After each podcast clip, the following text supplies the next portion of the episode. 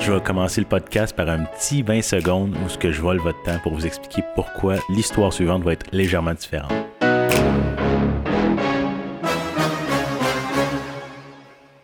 Le podcast est nouveau et j'ai demandé à des personnes de me donner des idées. Et j'ai une bonne amie à moi qui m'a demandé de faire un épisode sur un ou des bâtiments hantés du Québec. Je peux vous dire que j'ai pas eu besoin de chercher longtemps pour trouver. Le choix ne manque pas. Aujourd'hui, il n'y a pas vraiment une légende dans ce que je vais vous raconter. Par contre, il y a quand même euh, une histoire qui va vous donner quelques frissons. Je vous présente l'histoire de la maison Notre-Dame de Lachenay. Vous allez avoir besoin d'un peu de visuel, mais comme on est dans un podcast, vous devez imaginer. Donc, de loin, ça ressemble à n'importe quelle bâtisse abandonnée.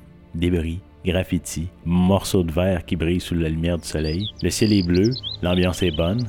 Vous vous rapprochez du bâtiment et comme dans les films, vous avez l'impression que le ciel s'obscurcit et l'ambiance devient de plus en plus lourde.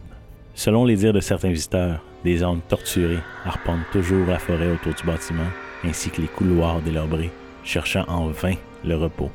Tout commence en 1939. À l'époque, c'était le monastère des Pères du Sacré-Cœur, bâtiment qui n'a rien à voir avec les ruines présentes aujourd'hui sur les lieux. En 1959, un premier incendie fera rage dans le bâtiment, causé par trois jeunes qui fumaient en cachette dans un débarras. Malheureusement, les trois garçons ont péri le gouvernement du Québec acquiert le bâtiment vers la fin des années 60 pour en faire un centre de réadaptation pour handicapés intellectuels. C'est dans ces temps-là où la science prenait lentement, mais très lentement le dessus sur la religion.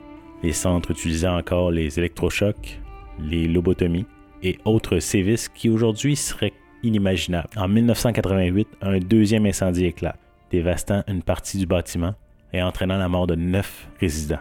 Cela signera la fin de la maison de Notre-Dame de Lachenay. L'ancien asile, toujours fermé jusqu'à ce jour, a été de nouveau touché par le feu en 2015. Par contre, cette fois-ci, ça a été causé par des vandales. Maintenant, vous avez l'histoire du bâtiment en tant que tel. Vous avez une image euh, plutôt vague d'un bâtiment avec quelques étages délabrés en très piètre état. Maintenant, le petit côté qui donne des frissons, depuis que le lieu est laissé à l'abandon, de nombreux visiteurs ont mis les pieds dans cet endroit-là, pour le moins sinistre, malgré qu'il ait été clôturé tout autour.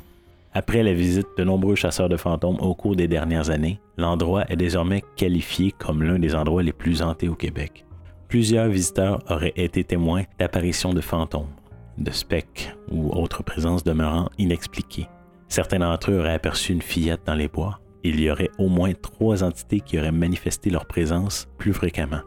La première, une petite fille de 9 ou 10 ans nommée Émilie, qui serait fait entendre plusieurs fois. L'un des garçons décédés dans l'un des premiers incendies, en 1958, se serait aussi manifesté à plusieurs reprises, mais selon plusieurs sources, l'un des habitants invisibles les plus présents serait un jeune homme du nom de James, qui se manifesterait principalement dans l'ancien vestiaire.